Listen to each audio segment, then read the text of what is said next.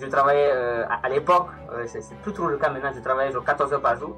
Je commençais à 7 heures et genre à 23 heures la journée était finie. on, coupera cette partie. T'en fais pas, je, ne risque pas beaucoup de choses ici. Enfin, je doute que, euh, que Poutine regarde votre casse-tech de Lilian. J'en doute. Et on, sait jamais, on sait jamais. Si Poutine regarde, tu risques d'avoir des problèmes. Quel est le message que tu donnerais à des gens qui souhaitent se lancer en freelance, qui n'ont pas forcément cette dynamique, ce, feu intérieur, tu vois, d'aller chercher le travail, de se donner à fond, de, tu vois, de prendre des risques comme tu as pu le faire? Si tu pouvais leur dire quelque chose pour les, pour les motiver, tu vois.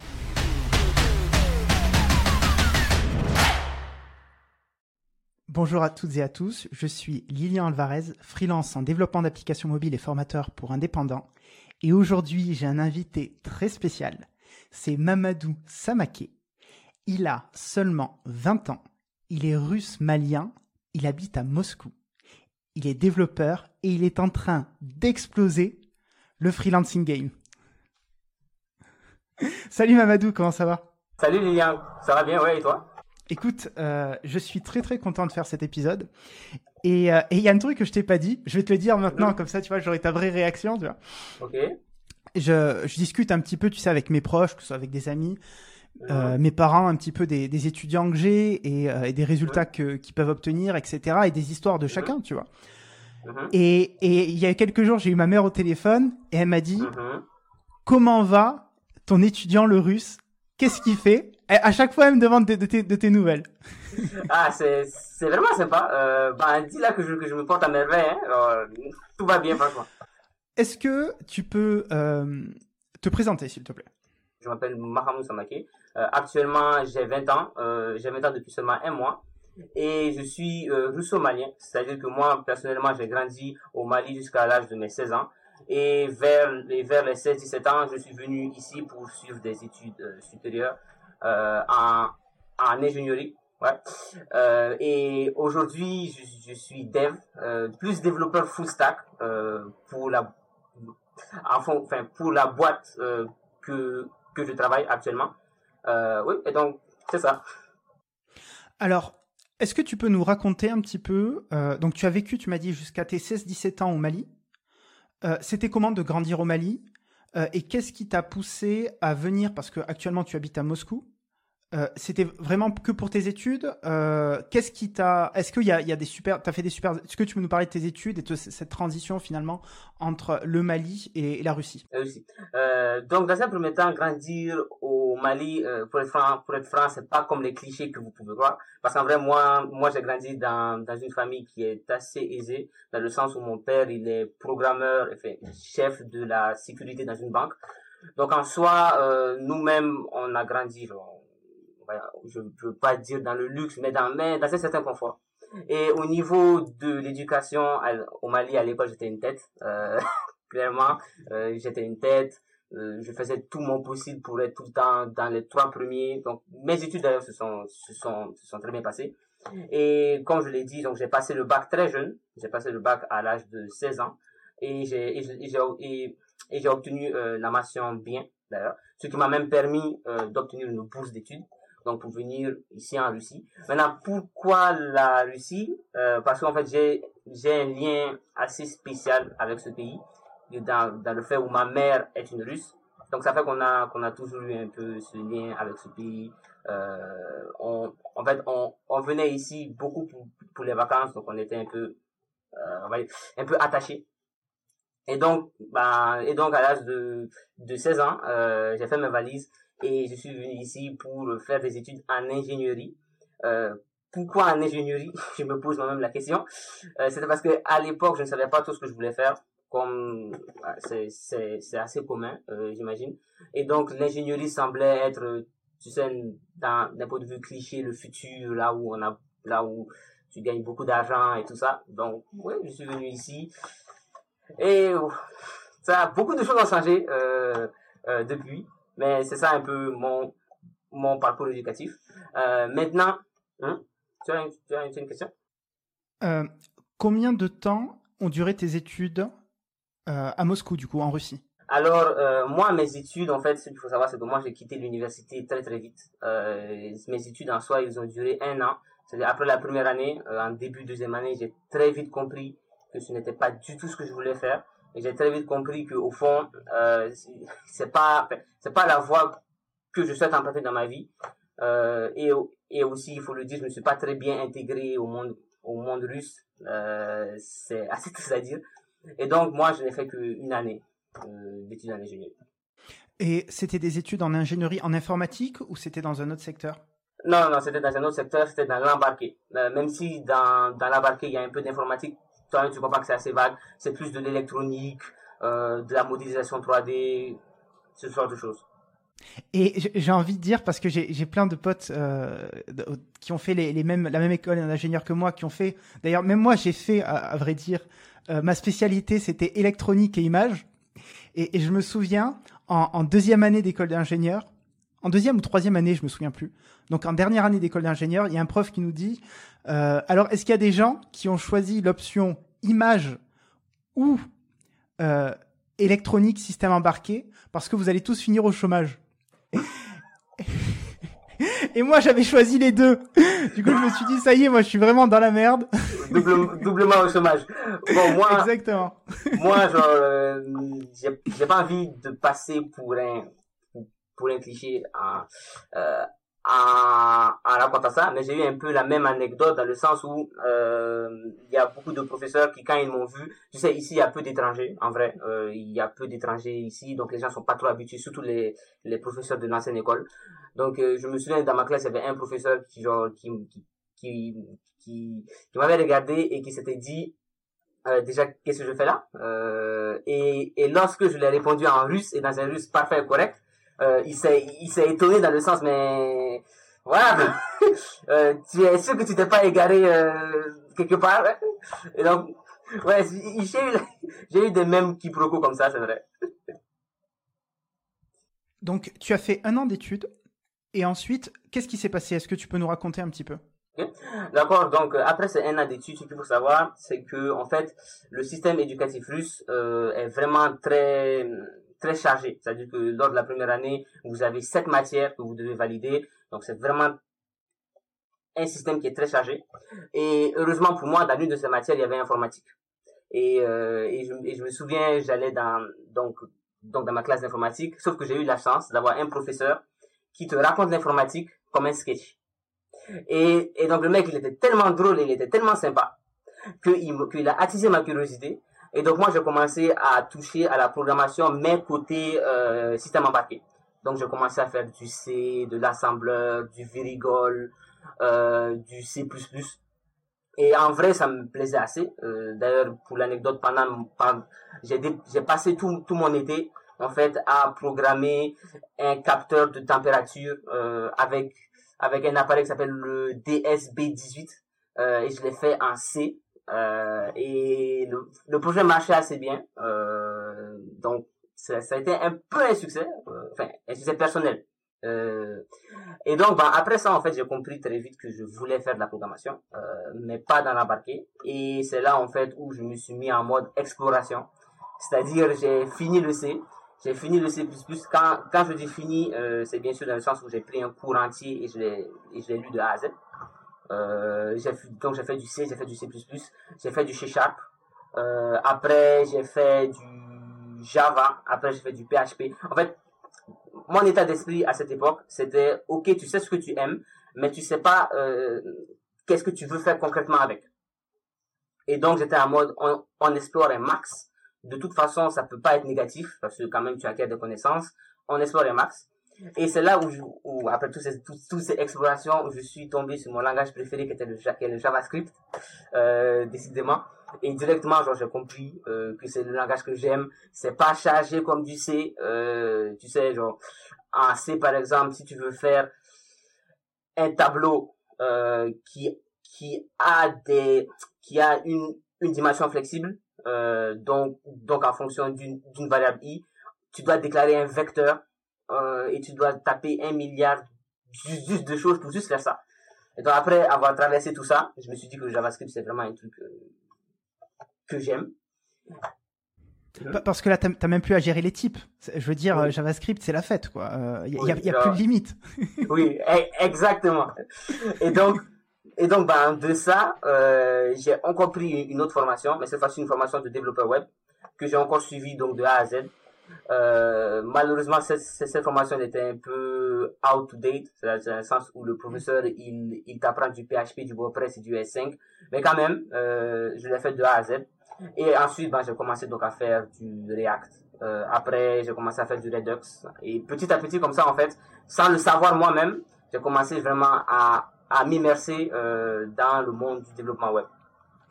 Ces formations, est-ce, est-ce que tu les as faites en Russie ou c'était des formations à distance euh, Comment elles se sont, elles se sont déroulées ces, des, formations? C'était des formations que en distance. Euh, pour, pour être honnête, je n'ai jamais voulu chercher d'école ici en Russie parce que même si je parle le russe et que, et que je suis assez fluent euh, dans, dans ce langage, je ne sais pas si ça se dit, euh, mais par contre, j'ai, je me suis toujours dit, euh, Mamadou, quels sont tes objectifs?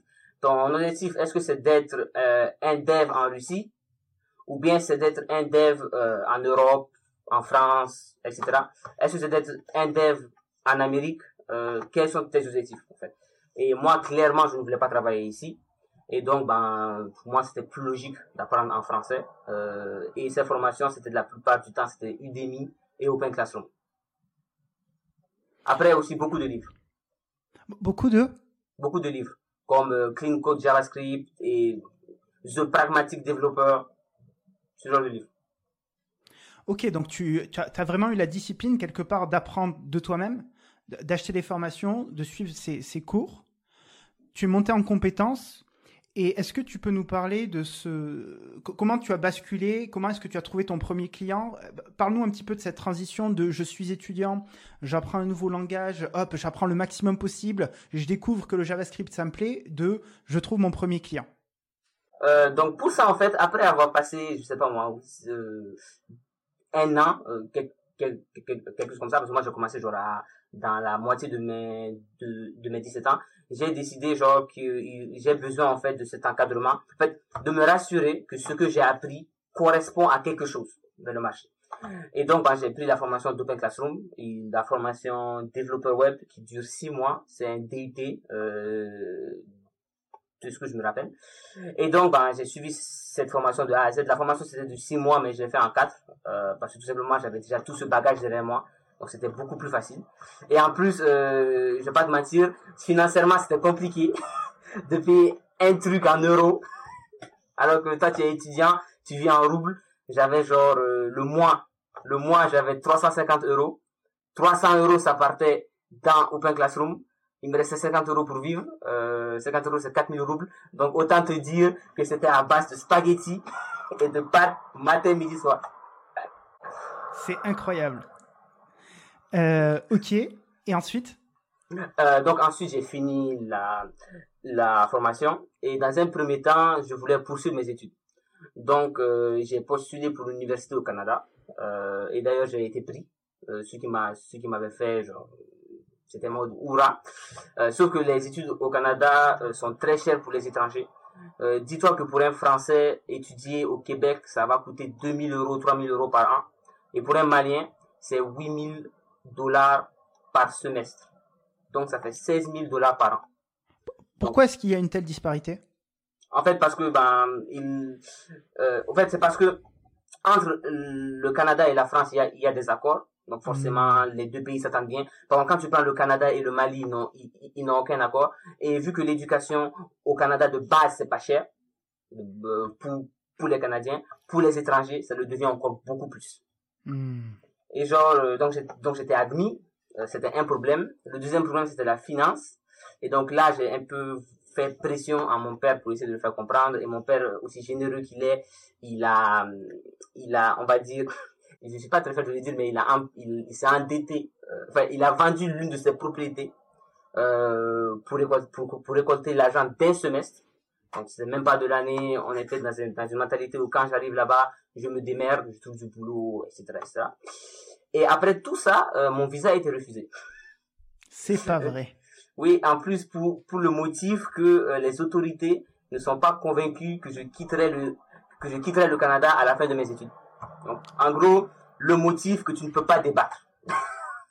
le motif où c'est impossible de débattre. Donc, après, Mais attends, attends, attends, une seconde. Ils se sont basés sur quoi pour euh, émettre une, ce, jugement? Tu, le sais ou pas? Ils se sont basés sur le manque d'attachement que j'ai vis-à-vis de mes deux pays d'origine. C'est-à-dire qu'ils se basaient sur le fait que... Ah, ils, se basaient sur le fait que, euh, en fait, si tu veux, je ne possède pas de propriété à moi, euh, ni au Mali, ni en Russie, euh, même si mon père en possède, ce ne sont pas mes propriétés. Euh, et donc, ben, ils se sont basés sur ça et ils se sont basés aussi sur le fait qu'ils n'étaient pas persuadés que je trouverais du travail. Oh, pas, Attention. Oui, que je, que je trouverais du travail avec, la, avec le métier euh, que je suis venu étudier. Ils se sont basés sur les deux pour dire que si je pars, je ne reviendrai pas euh, dans mon pays d'origine. Ok, d'accord. Ça marche. Et, et ensuite, qu'est-ce qui s'est passé du coup? Et donc après ça, euh, j'ai final, je me suis finalement dit, euh, Mamadou, t'as pas besoin des études. c'est quoi? Sois une tête brûlée, brûle les bateaux. t'as pas besoin d'études. Et donc je me suis lancé euh, à temps plein en tant que freelance. Euh, maintenant, j'avoue que les débuts étaient un peu galères. Euh, c'est, comme toute chose. Comment est-ce que euh, tu, décides de te lancer en freelance? Comment est-ce que tu as trouvé ton premier client? Comment ça s'est passé? Est-ce que tu peux nous plonger un petit peu dans cette... Donc, euh, en fait, ce premier client, je l'ai beaucoup, je l'ai obtenu en fait un peu grâce à Open Classroom. Parce que finalement, euh, d'Open Classroom, j'ai eu des relations, euh, que ce soit par d'autres élèves, par mes mentors. Et ce qu'il faut savoir, c'est que même avant, en fait, euh, mon premier client français, celui que j'ai, celui que je travaille actuellement, je l'ai eu beaucoup plus tard. J'ai eu plein d'autres petits clients qui sont hmm. plus des petites startups euh, africaines, comme par exemple mon premier projet c'était chez Amani Market. En gros, si tu veux, je connaissais une personne qui bon, qui s'appelle Amani, c'est dans le nom même, qui lui justement voulait ouvrir une ferme euh, au Congo et, il avait les fonds pour ça. Et vu qu'il était un peu jeune comme moi, il était donc habitué à, à, la technologie, au, au, au site web et tout ça, et il voulait faire un truc moderne. Donc de là, j'ai obtenu un premier client de lui, j'ai obtenu un deuxième client par une connaissance euh, pour une boîte qui s'appelle AOAC. Je sais même pas si c'est encore ouverte. C'était une agence pour mettre en relation, enfin non, pour, pour permettre euh, les étudiants d'obtenir des bourses.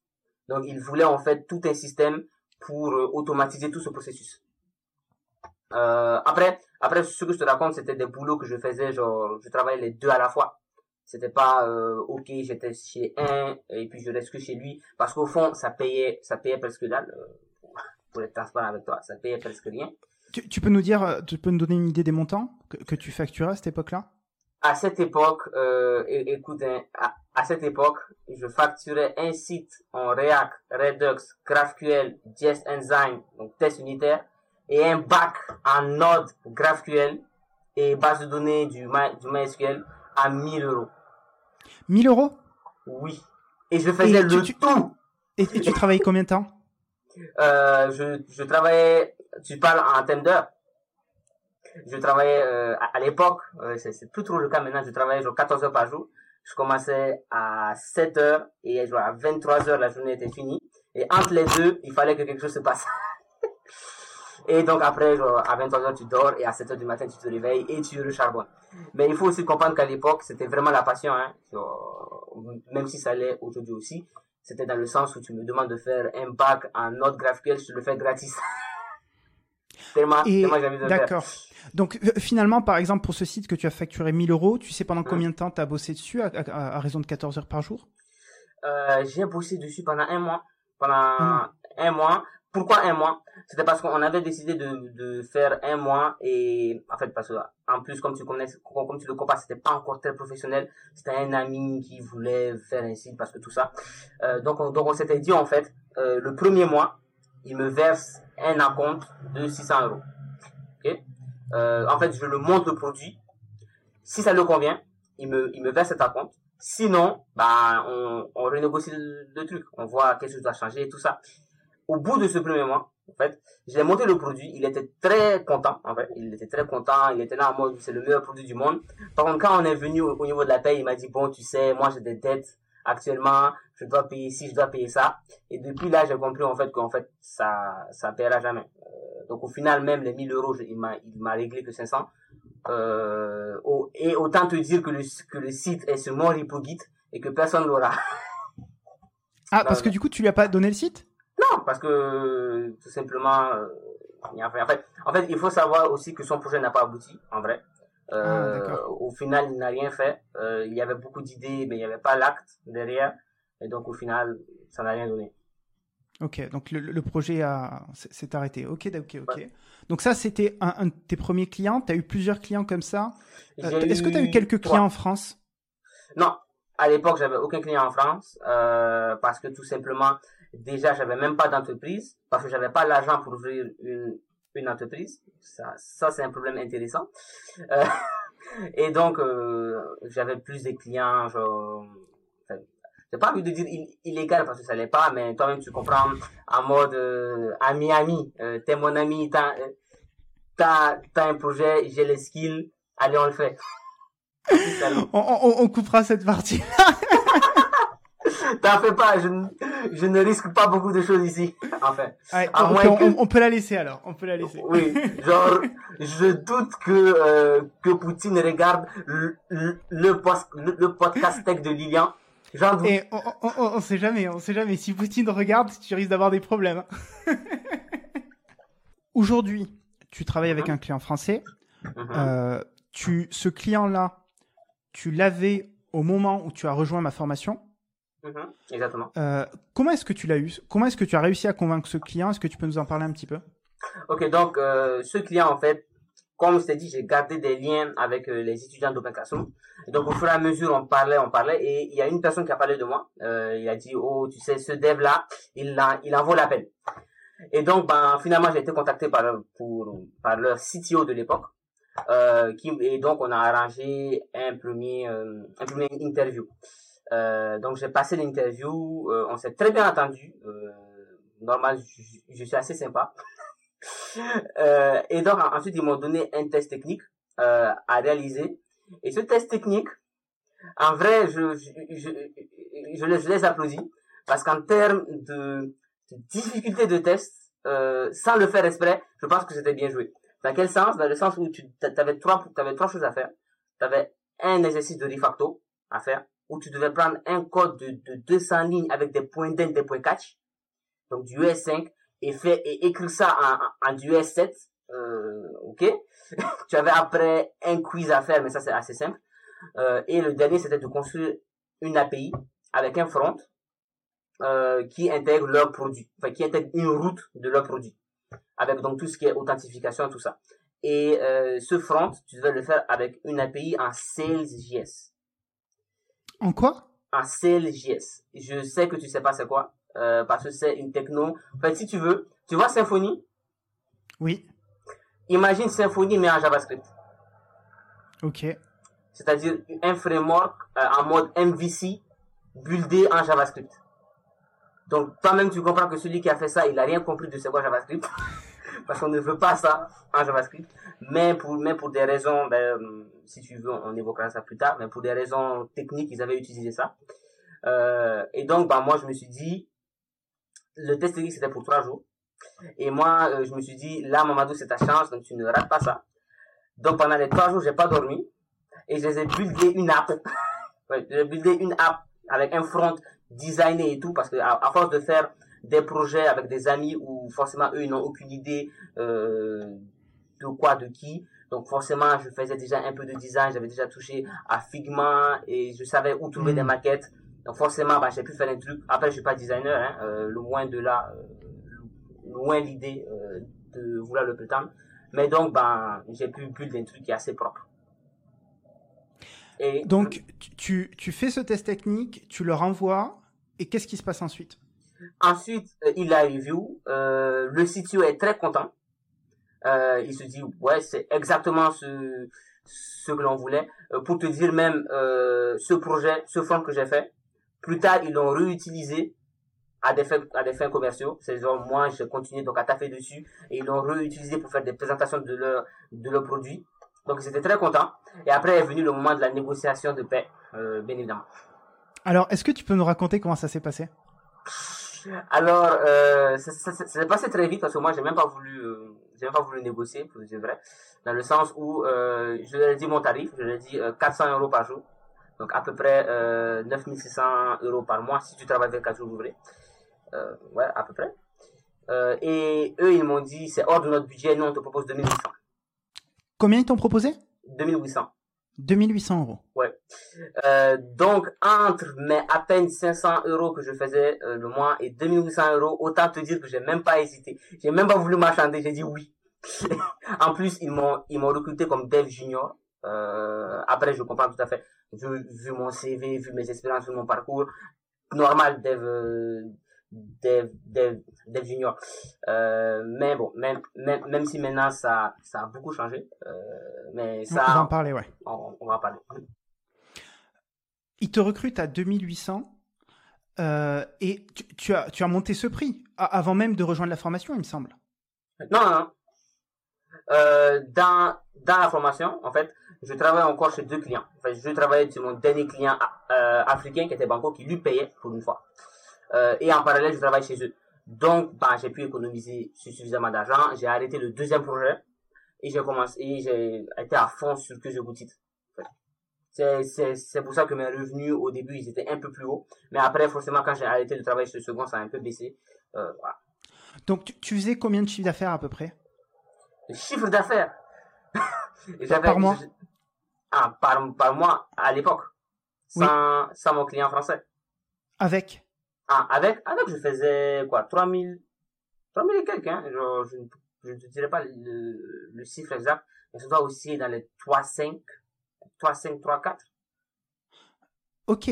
Donc, alors, ces 3500, c'était quoi? C'était 2800 du client français et, euh, et, un peu plus du client africain, c'est ça? C'est ça. Et 700 du client africain. Après, on n'a on a pas travaillé longtemps avec lui, ça a duré que deux mois.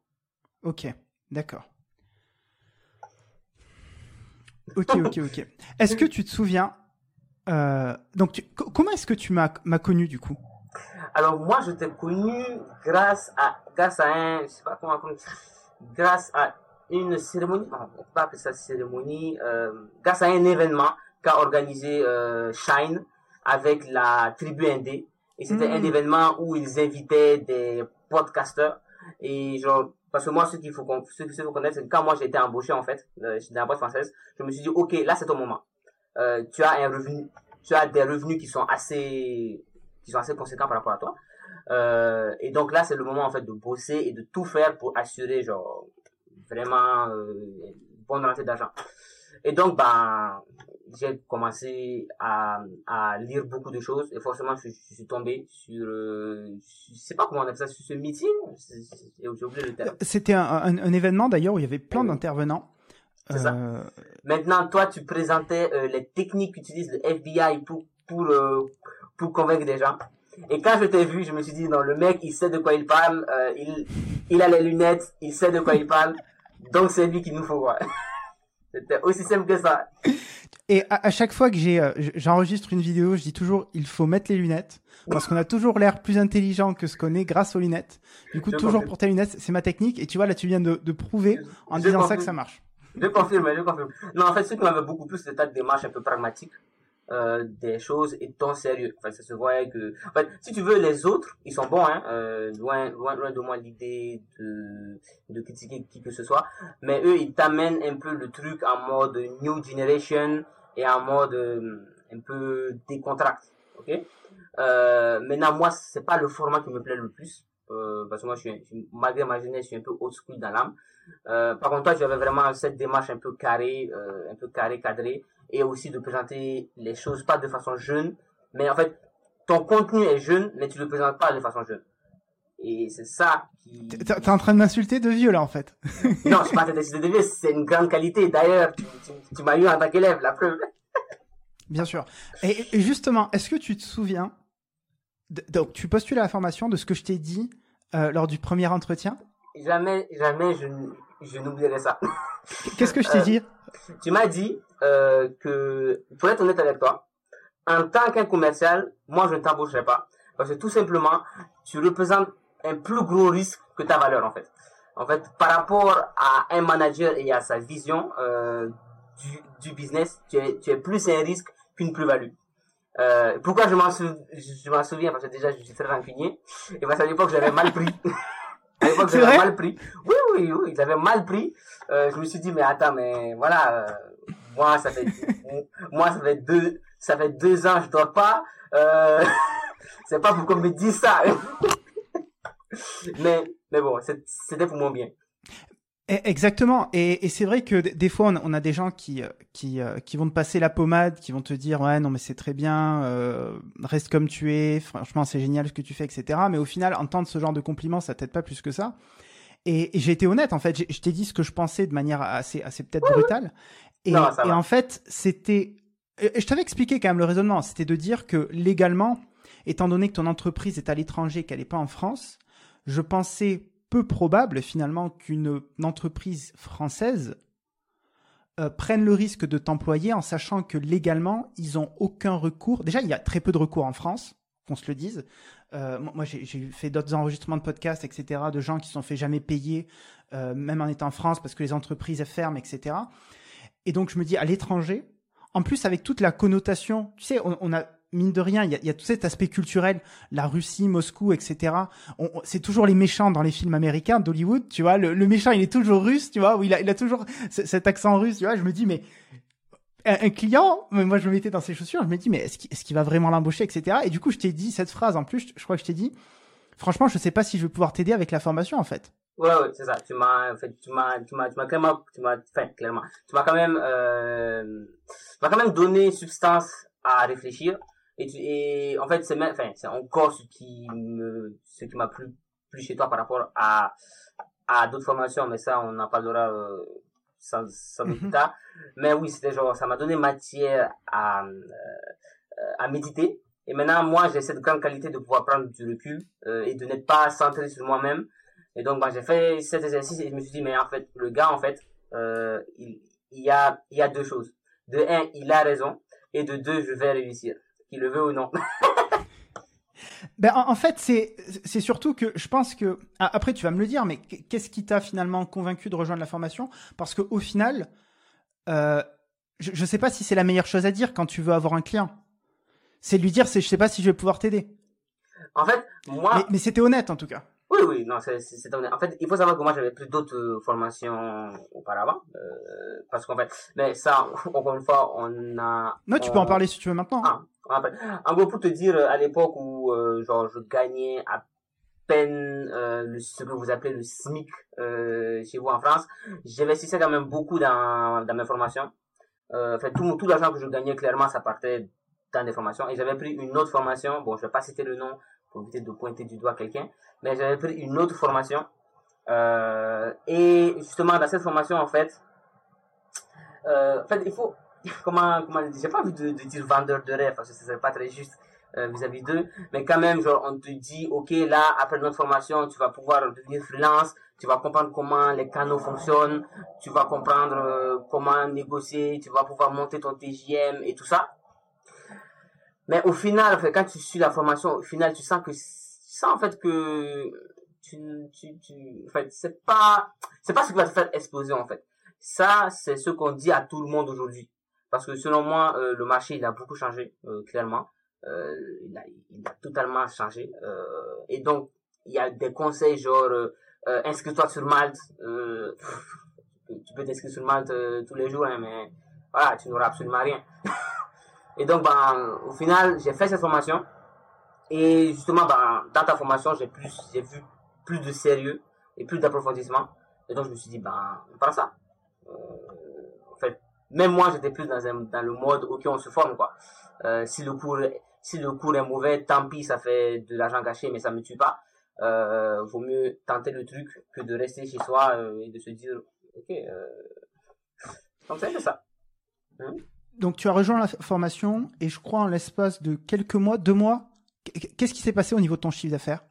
Il a fait fois combien? Au niveau de mon chiffre d'affaires, alors là, je faisais du 2800, on est sur du 5K, donc ça fait quoi? Euh, Ça fait combien? Donc tu, tu, as augmenté en suivant ma formation ton chiffre d'affaires de 3000 euros par mois. Oui. Et est-ce que tu peux nous parler quand même de, de, de, de l'autre euh, formule de, de, comment dire, de compensation financière que, que tu as mis en place aussi? Ah, tu parles des, des pourcentages en cas de réussite de levée de fonds? Le bonus, oui, Oui, genre, d'ailleurs, même, j'ai même eu une prime, euh, d'ailleurs, pour le, ah ouais?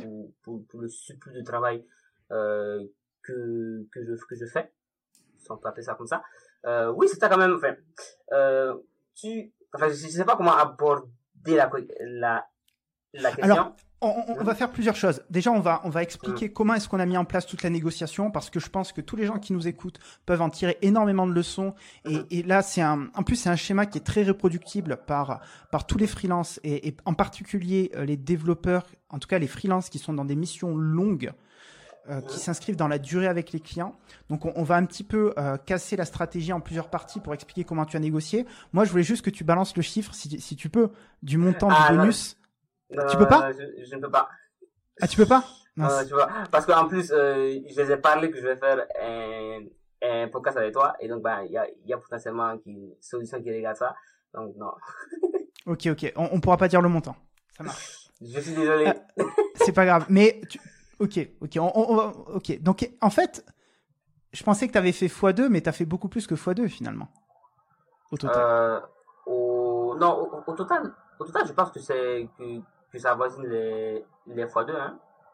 Euh, après... Bah, bah attends, tu, tu, nous parles de. Tu étais à 2008 Ah, tu as fait 5000 mm -hmm. Ok, sans compter de bonus mm -hmm. en fait. Oui, oui, je parle de ça. Ok, ok, ok, ça marche. Euh, est-ce que tu te souviens des premiers conseils que je t'ai donnés lorsque tu as rejoint la formation? Euh, Les premiers conseils. Alors, je t'avoue que, genre, premier, premier, je me souviens pas. Par contre, je me souviens très bien qu'est-ce qu'on a bossé en premier.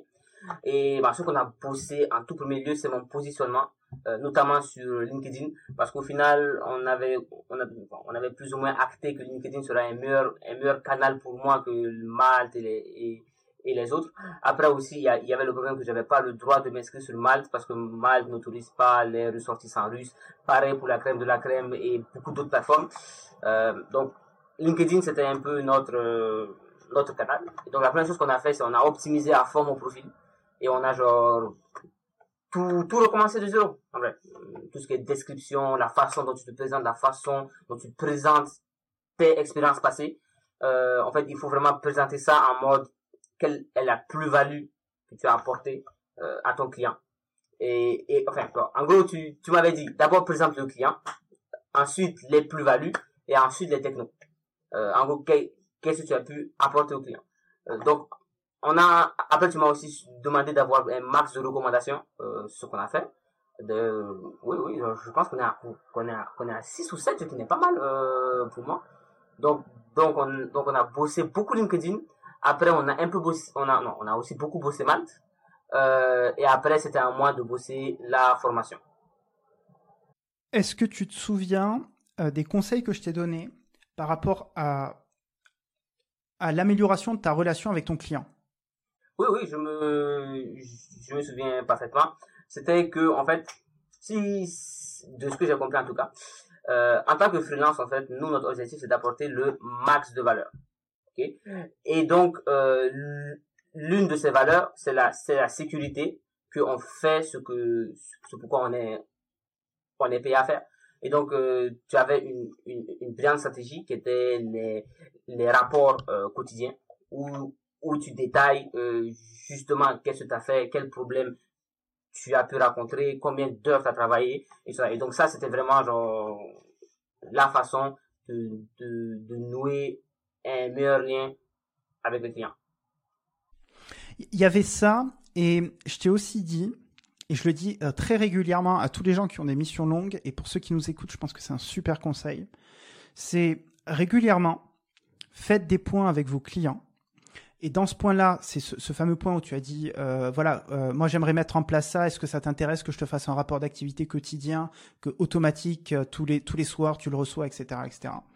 Premier point. Deuxième point, c'est leur poser plusieurs questions. La première, c'est, ok, est-ce que parmi les choses que je fais aujourd'hui, euh, il y a des choses que je peux faire en plus? Comment est-ce que moi, je pourrais être plus utile à ton entreprise? Comment est-ce que je pourrais vous aider à gagner plus d'argent?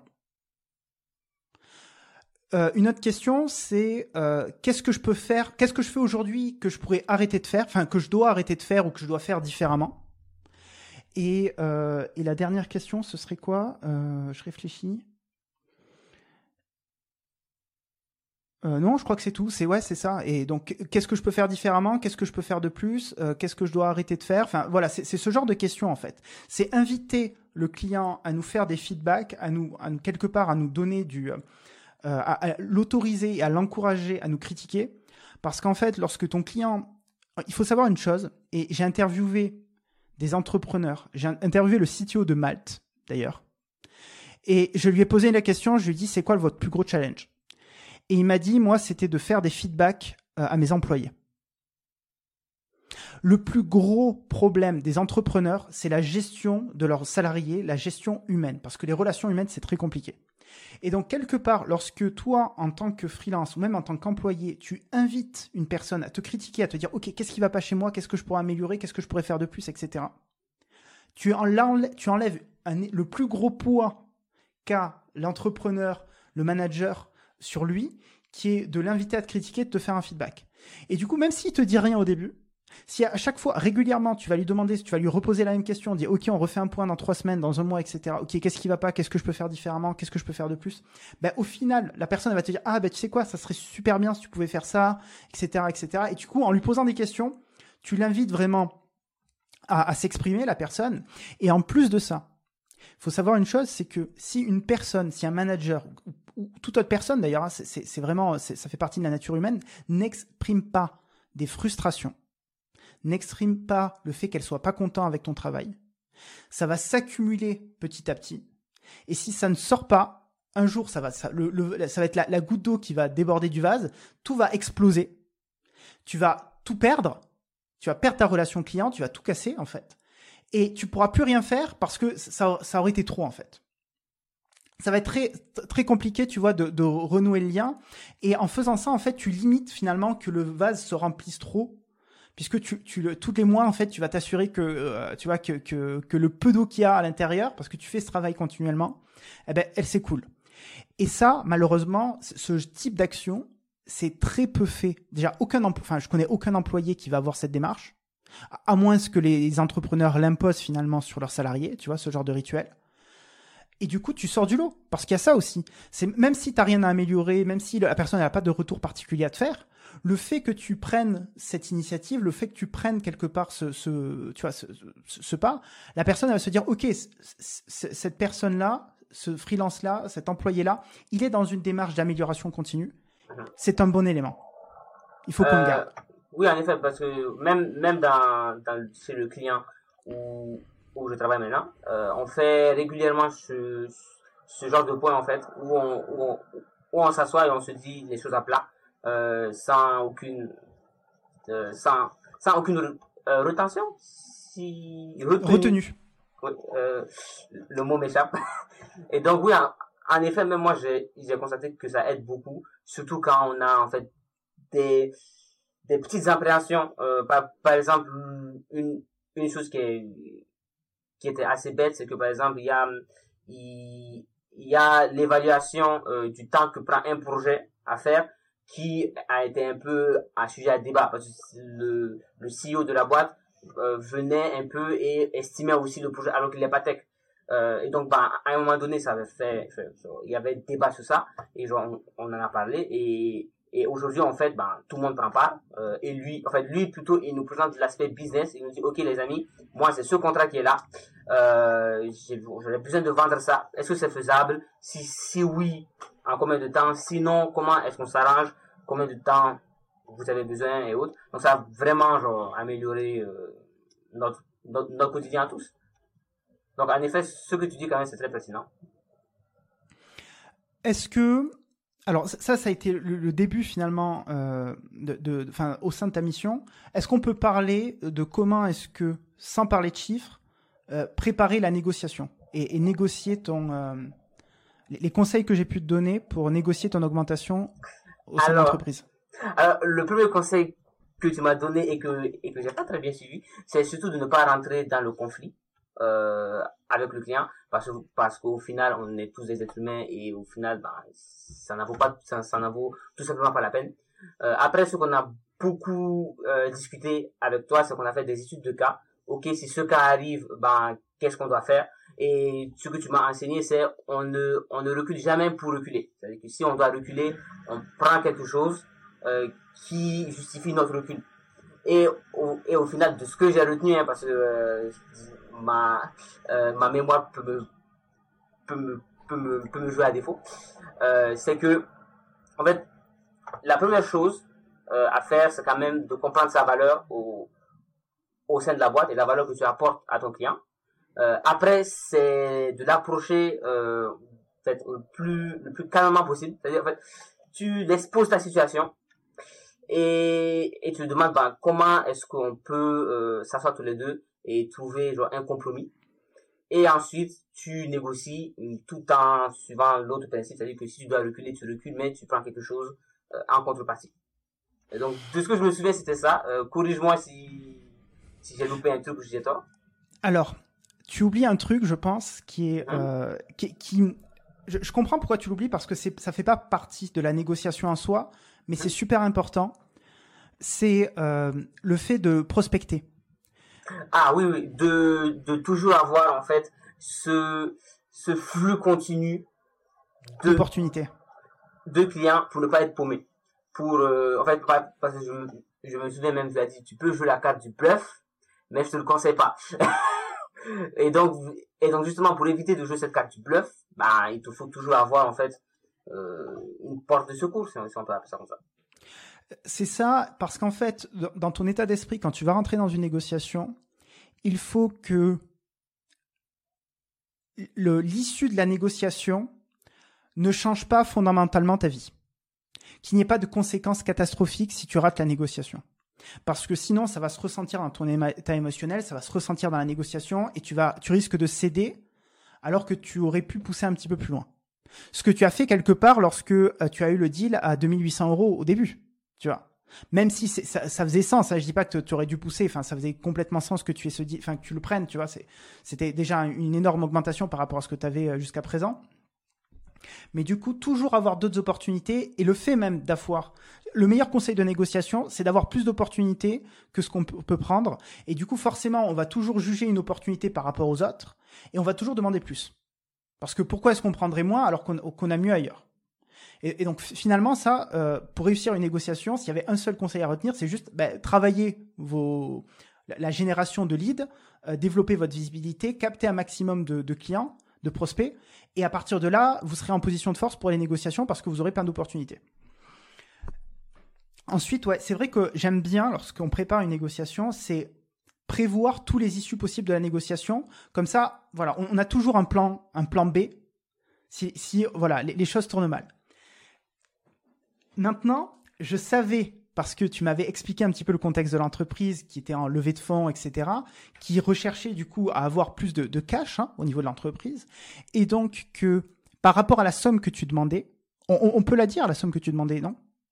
Euh, alors, je, ne- je ne sais pas. C'était 8000 trop. euros, je crois. Et de même, ah, la, le salaire que je souhaitais, Oui, oui, c'était 8000 euros. c'était 8000 euros. c'est- c'était 8000 euros, et à, à cette époque-là, tu étais à combien? De, de- Ah, par, mois bah, j'étais- bah, au 2800. 2800. Donc c'est quand même une énorme augmentation. Deux fois, Comment- deux fois trois, à peu c'est- près. C'est beaucoup, c'est beaucoup. Oui. Euh, du coup, ce que je t'avais dit, c'était euh, avoir d'autres opportunités pour dire, ben voilà, je, je comprends que c'est beaucoup d'argent, 8000 euros, mais regarde, euh, moi j'ai d'autres opportunités qui sont à ces montants-là, donc finalement ça, ça se justifie, tu vois, ça, ça se comprend. Que, que tu demandes cette somme-là, et elle sort pas de nulle part, c'est parce que tu as d'autres opportunités, donc c'est plus facilement justifiable finalement cette augmentation. Euh, ensuite, il y avait la partie émotionnelle, tu en as parlé rapidement, mais c'est vrai que tu as une, t'as une relation quand même spéciale avec ce client-là, et ça peut être mal perçu, ils t'ont donné ta chance, etc. Euh, si on se met à sa place, il se dit ah mais attends, moi j'ai donné sa plan, sa, sa chance, j'ai pris un risque, euh, et là il, il veut me demander euh, quatre fois, enfin trois fois plus d'argent, enfin c'est c'est scandaleux. Co- comment comment il ose me faire un truc pareil? C'est une trahison, etc., etc. Ouais, ouais, ouais, exactement. Et ça, je, je te l'avais dit.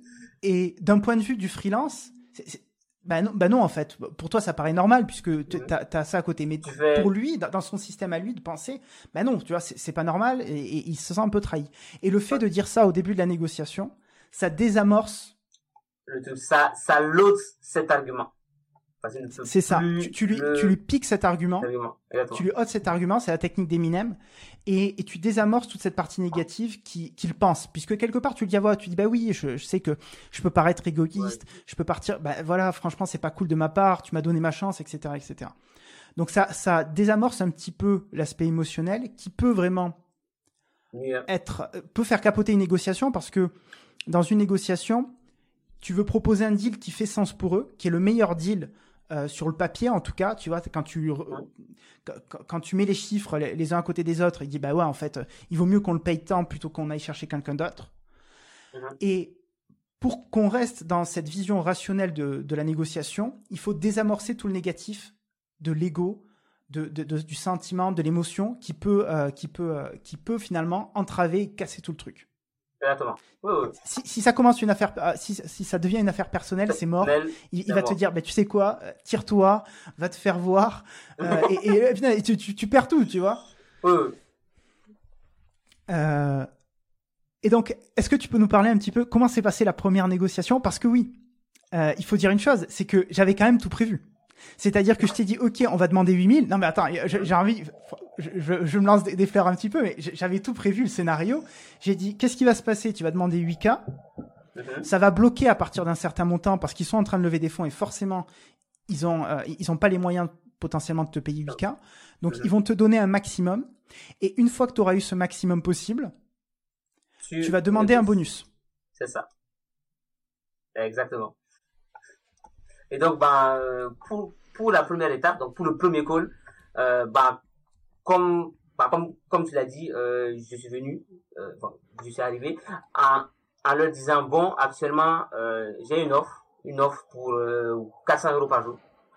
Ben, je me souviendrai pas de la phrase exacte, bien évidemment, mais genre, je, je les ai présenté en fait le fait que là, j'ai d'autres opportunités. Ok. Donc euh, là, il y a deux choix. Soit on renégocie le salaire, ben soit on, on sais pas. Euh, et donc bah donc au dé- donc au départ, euh, c'était plus dans la recherche de compromis. Ok, oui, d'accord, mais voilà, euh, etc., etc., euh, etc. Maintenant, moi, je je je restais un peu campé sur, sur mes positions au départ. Euh, et donc, au final, on est arrivé donc à une certaine somme qui nous convenait, enfin qui, qui leur convenait, et qui pour moi n'était pas mal. C'était les 5K. Euh, et, et ensuite, on a, et ensuite, on a voulu genre, négocier le bonus, mais on l'a pas fait directement. Euh, on, on s'est arrêté sur, sur, les 5K parce que le call était long et même moi je commençais à fatiguer.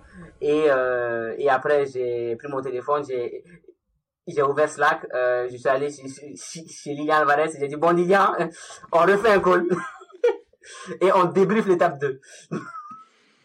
et donc, dans les bonus, on avait envisagé beaucoup de choses, peut-être pas dans, dans la société, mais finalement, c'était pas très faisable parce que dans ce cadre-là, il faudrait un CDI.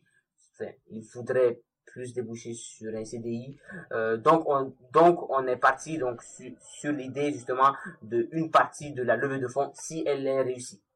Et ensuite, on a euh, négocié le fait que même si on même si on signe ça, le salaire peut être revu après euh, six mois pour ne pas justement rester bloqué à à, à un niveau euh, qu'est qu'est les 5 k euh, et donc c'était ça notre stratégie. Après on a encore fait une étude de cas. Ok, s'il dit ça, on fait quoi? Si si s'il se passe ça, on fait quoi?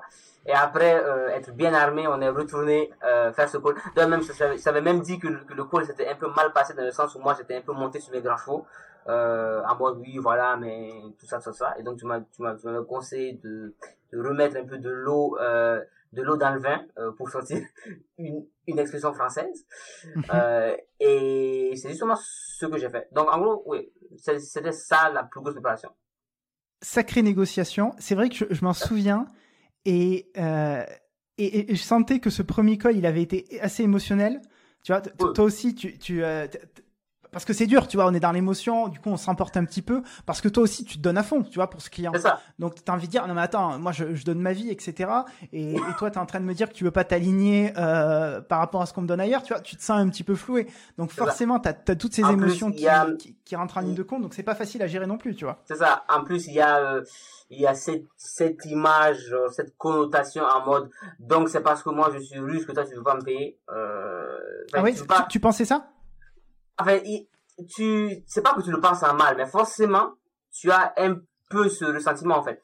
Dans le sens où, bah, tu vois ce que un dev français génère, tu vois ce que toi tu génères. Tu vois le taf qu'il, tu vois le taf qu'il fait, tu vois ce que, le taf que tu fais. Euh, et donc, pour moi, en tout cas, euh, dans ma vision personnelle des choses, il n'y a aucune raison pour que tu me payes moins. Euh, on, on peut s'attendre, genre, enfin, encore, je peux comprendre euh, que tu me payes, genre, un peu moins parce que, ok, je paye moins d'impôts, je comprends tout ça, mais tu vas pas quand même me couper, euh, euh, me couper en deux parce que, non, non, non, non. Tu le, tu le vis quand même un peu, euh, même si au- aujourd'hui je relativise un peu plus parce que forcément, ben, à l'époque, c'était, t'étais pas habitué aux, aux startups et tout ça. Euh, aujourd'hui, je relativise un, un peu plus. Je comprends que c'est pas forcément mal, que chaque startup est, chaque, sta- chaque, chaque startup a des situations différentes et que, ben, au final, ça dépend. Ça dépend ce qui tu tombes.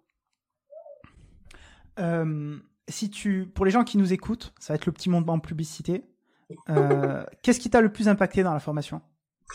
Alors moi, ce qui m'a le plus impacté dans la formation, c'est ce virement, euh, enfin, c'est ce changement de positionnement.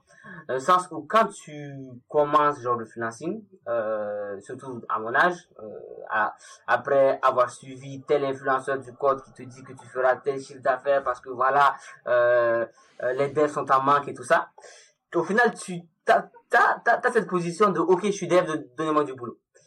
Alors que quand tu es freelance, c'est pas du tout ça. Quand tu es freelance, au fait, tu es ton propre commercial. Tu, tu, es, Mhm. tu dois te vendre, en fait. Tu vends tes services. C'est pas euh, eux qui viennent à toi, c'est toi qui viens à eux. Et moi, j'avais aucune notion à ça. Euh, même écrire un simple texte euh, explicatif, je ne pouvais pas. Parce que tellement je n'étais pas dans ça. Et en fait, c'était c'est ce changement de paradigme qui m'avait beaucoup plu. Sens que toi, tu as vraiment cette, cette méthodologie euh, commerciale, euh, négociation, plus-value et tout ça. Euh, D'ailleurs, que j'ai pas encore totalement, totalement assimilé, je dois le dire, parce que quand même, c'est un plus gros travail euh, que ce qu'on peut penser. Euh, surtout que moi, c'est pas trop, c'est pas trop mes paires de baskets. Euh, même si en vrai, avec le temps, euh, au fur et à mesure, ben, on, on s'immerse de plus en plus dedans. Et donc c'était vraiment ça qui, qui m'avait plu et aussi euh, la qualité. Parce qu'en vrai, genre, ça se voit que tu as vraiment beau, que t'as vraiment bossé ton, ton, ton thème. Euh, D'ailleurs, je me suis même demandé si au final je dors pas plus que toi euh, et que toi tu dors moins que moi. Co- co- Comment ça? Dans le sens où euh, tu as le temps de faire mille choses comme ça. Donc sans doute que, que tu bosses plus que moi, c'est dans ce sens. Euh, Bah, tu, tu bosses combien d'heures par jour?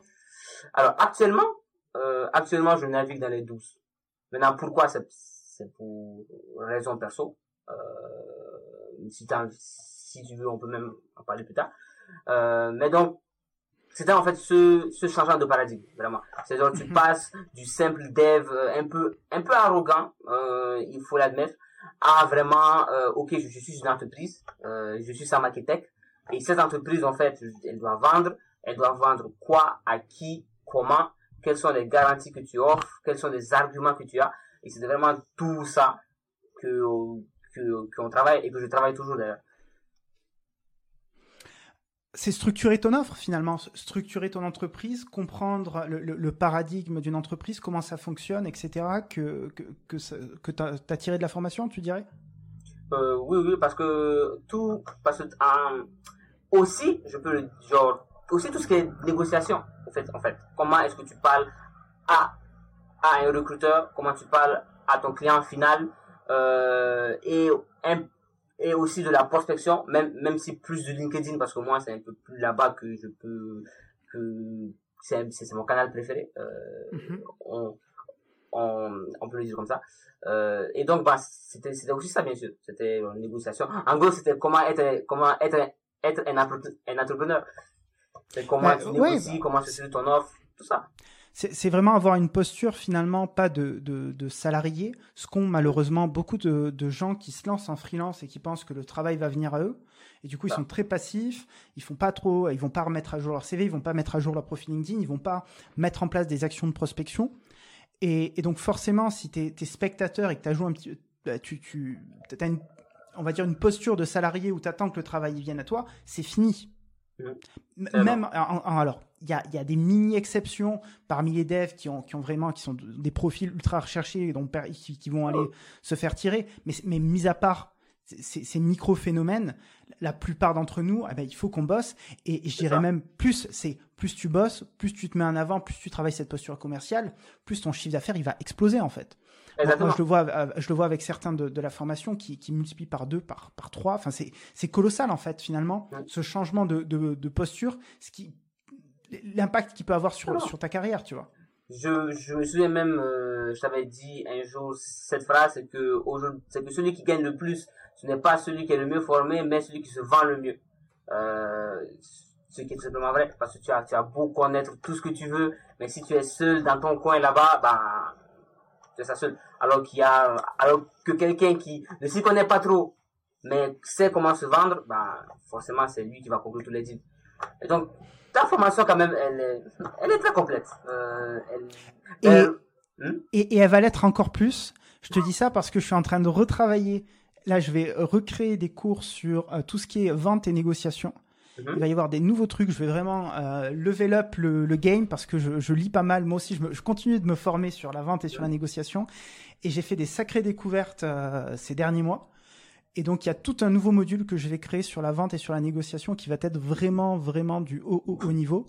Donc, abonnez-vous à la newsletter si vous suivez ce, ce, podcast, si vous écoutez ce podcast sur lilianalvarez.com. Je vous invite à rejoindre la newsletter. D'ailleurs, je vais lancer. Et au moment où la vidéo sortira, il va y avoir une nouvelle newsletter maintenant où vous allez recevoir en vous inscrivant un conseil par jour pendant 32 jours pour euh, cartonner en freelance. On va parler de vente, on va parler d'état d'esprit, on va parler de négociation, on va parler de prospection. Il va y avoir beaucoup de conseils ultra pragmatiques, ultra concrets. Donc inscrivez-vous, ça va être très puissant. Et suivez-moi sur Instagram aussi. Je fais vraiment la promo complète. Parce que sur Instagram, je vais, je, vais, je vais publier beaucoup de contenu, de, de carousel, etc. Euh, avec vraiment plein de conseils pragmatiques que qu'on a. J'ai pu en donner quelques-uns aujourd'hui. Euh, et donc vraiment, euh, bah, si ça vous intéresse de progresser sur ces sujets-là, vous savez, euh, vous savez où vous inscrire et, où trouver tous ces conseils. Est-ce que tu peux nous dire un petit peu, nous parler de d'à quoi, quelle est ta vision de la suite de ta carrière? Tu es, encore jeune. Euh, c'est quoi tes, tes, prochains, les prochaines étapes, tes, tes, prochains rêves? Même si ce que attends, c'est quand même exceptionnel. Tu te rends compte de là où tu en es aujourd'hui. Tu as, 20 ans. Euh, es russe malien. T'habites même pas en France, donc c'est beaucoup plus compliqué pour toi. il faut le dire. Non, mais c'est la réalité. Euh, pour trouver des clients en France. Tu as réussi cette étape. C'est, t'as, as un niveau de, de chiffre d'affaires qui est exceptionnel. Et on n'a pas tout dit aujourd'hui pour ton âge et pour là où tu te trouves. Euh, quelle est la suite pour toi?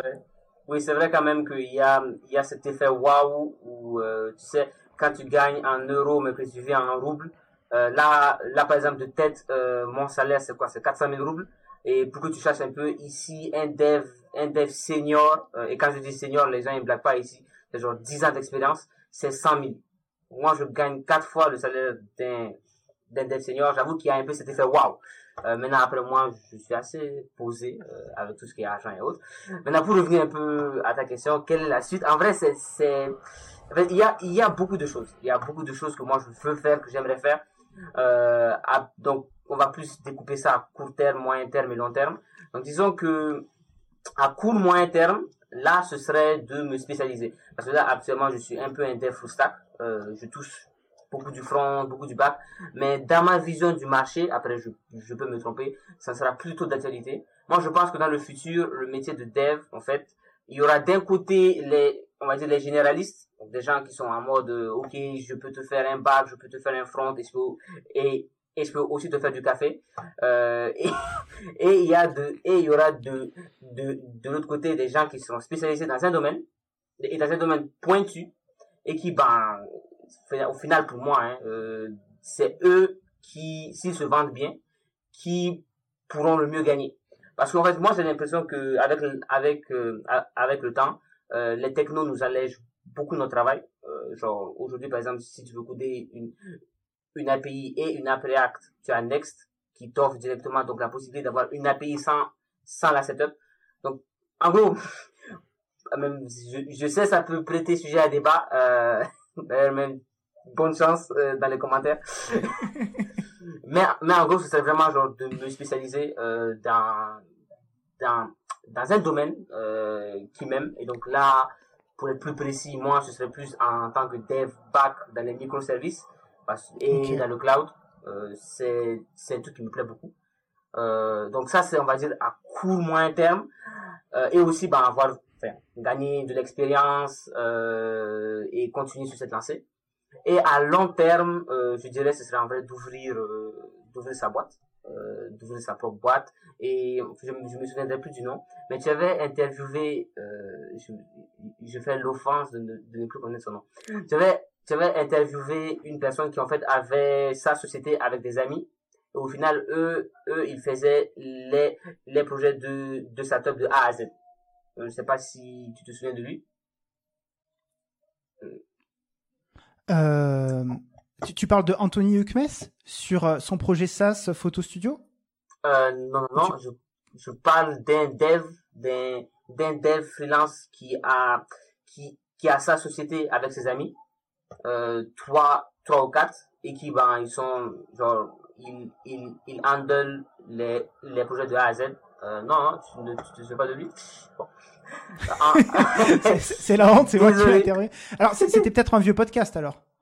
Euh, oui, oui.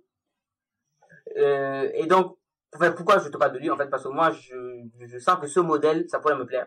Le sens où avoir euh, une pas que sa maquette avec que sa maquette dedans, mais mais avec des amis euh, que je verrais plus comme comme des collaborateurs et aller donc se, se nicher dans un domaine qui est qui est plus les startups pour justement faire faire le projet de, A à Z, donc offrir tout un accompagnement. Euh, et donc ça, en vrai, c'est long terme. Ça, euh, je sais même pas si, si c'est faisable et comment je vais le faire, mais je vais trouver une solution. On trouve toujours une solution. et donc, oui, c'est ça. Alors, En gros, c'est de se former, euh, monter en compétences et à terme, euh, ouvrir sa boîte et continuer en mode digital nomade, si on peut appeler ça comme ça, dans le sens où bah, on vit où on veut. C'est très ambitieux, hein Hon- Honnêtement, avec tout ce que tu as accompli pour ton âge, je pense que tu vas y arriver, non? Ah, si, si, si je continue comme ça, euh, ouais. Après, je laisse. L'avenir nous le dira. On, on refera ça. un, un- un Un- podcast, un à ce moment-là. Exactement. Exactement. Et on, on en rediscutera. Surtout que là, il, il y a mon client actuel qui me propose de me déplacer en France, ce que je suis encore en train, enfin, ce que je pense accepter, euh, enfin, ce que je pense, ce que j'accepterais, sans doute. Donc, à voir, beaucoup de choses à venir. Euh, Est-ce que tu. que- Quel est le message que tu donnerais, tu vois, aux, gens, peut-être à, des gens qui souhaitent se lancer en freelance et qui, habitent en France, ou, ou des gens, tu vois, qui. euh,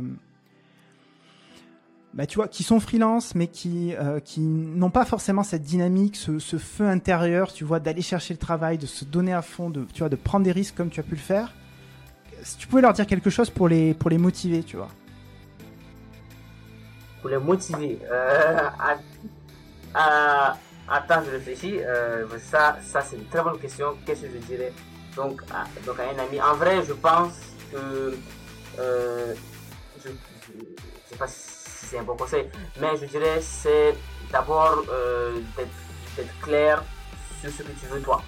Parce que en fait, si tu te presses pour aller chercher des clients, mais qu'au final, au final en fait, si tu procrastines, c'est qu'il y a une raison à cela. ok? Donc ça veut dire que tu n'es pas clair dans ce que tu veux. Euh, et donc bah, moi, le conseil que je donnerais, c'est d'abord éclaircir cette question. Qu'est-ce que tu veux réellement? Euh, Et quand tu trouveras cette réponse, en fait, ça, ça va te donner l'énergie et la force pour faire. Donc c'est un peu un peu cliché Elon Musk, euh, mais, on, mais on garde ça. Super. Ben, merci beaucoup Mamadou. Euh, je vous invite à vous abonner au podcast, euh, à vous abonner surtout à la newsletter qui va bientôt sortir, qui va être complètement refaite. Et je vous dis à très bientôt pour un prochain épisode. Ciao